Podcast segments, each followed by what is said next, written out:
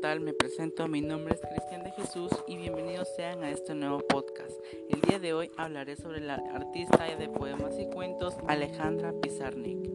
Fue una destacada poetisa argentina, nacida como Flora Pizarnik, fue la hija de Elías Pizarnik y Rosa Bromike, ambos inmigrantes judíos de origen ruso y eslovaco, que se dedicaban al comercio de joyería. Creció en un barrio de Avellaneda, y tenía una hermana mayor de nombre Miriam. Su infancia fue muy complicada pues hablaba español con marcado acento europeo y tartamudeaba además de tener graves problemas de acné y una marcada tendencia a subir de peso.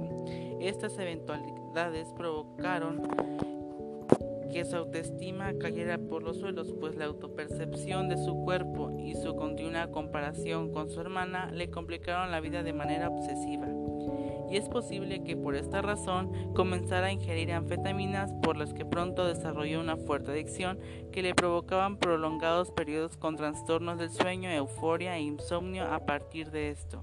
Alejandra padecía lo que se conoce como trastorno del límite de la personalidad. En 1954, tras el bachillerato, ingresó en la Facultad de Filosofía y Letras de la Universidad de Buenos Aires. Permaneció como estudiante de la facultad hasta 1957, tomando cursos de literatura, periodismo y filosofía, pero no acabó sus estudios y paralelamente tomó clases de pintura con Juan Batle Planas.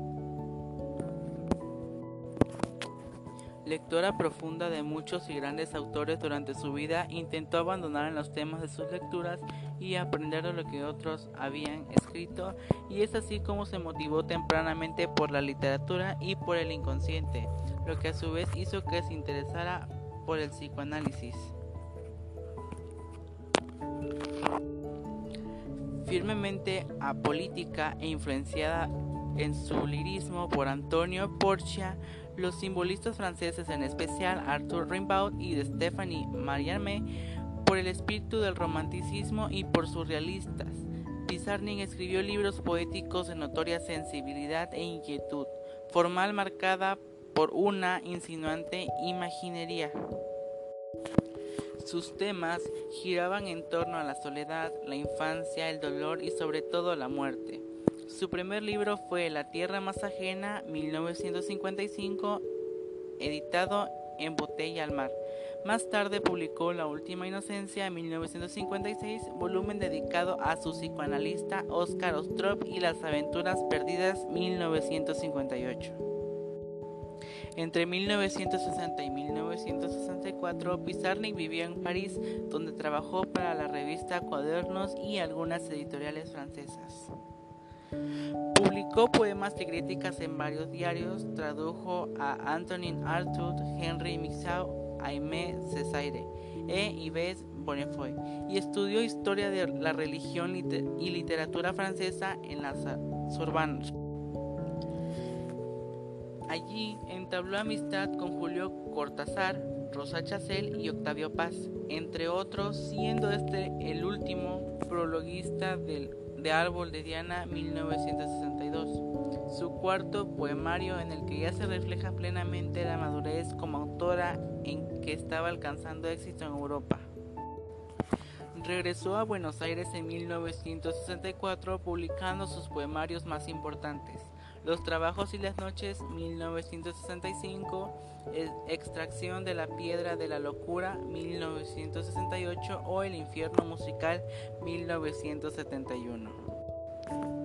En 1969 recibió la beca Guggenheim, lo que permitió viajar a Nueva York, y en 1971 una Fulbright. Escribió en prosa La Condesa Sangrienta 1971. El 25 de septiembre de 1972, a los 36 años, se quitó la vida ingiriendo 50 pastillas de barbitúrico seconal durante un fin de semana en el que había salido con permiso del Hospital Psiquiátrico de Buenos Aires, donde se hallaba internada a consecuencia de su cuadro depresivo y tras dos intentos de suicidio.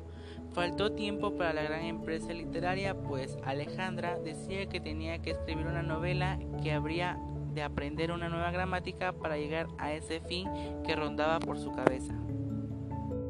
Muy bien, hasta aquí ha llegado el podcast de hoy. Nos vemos en un nuevo episodio. Mi nombre es Cristian de Jesús. Hasta pronto.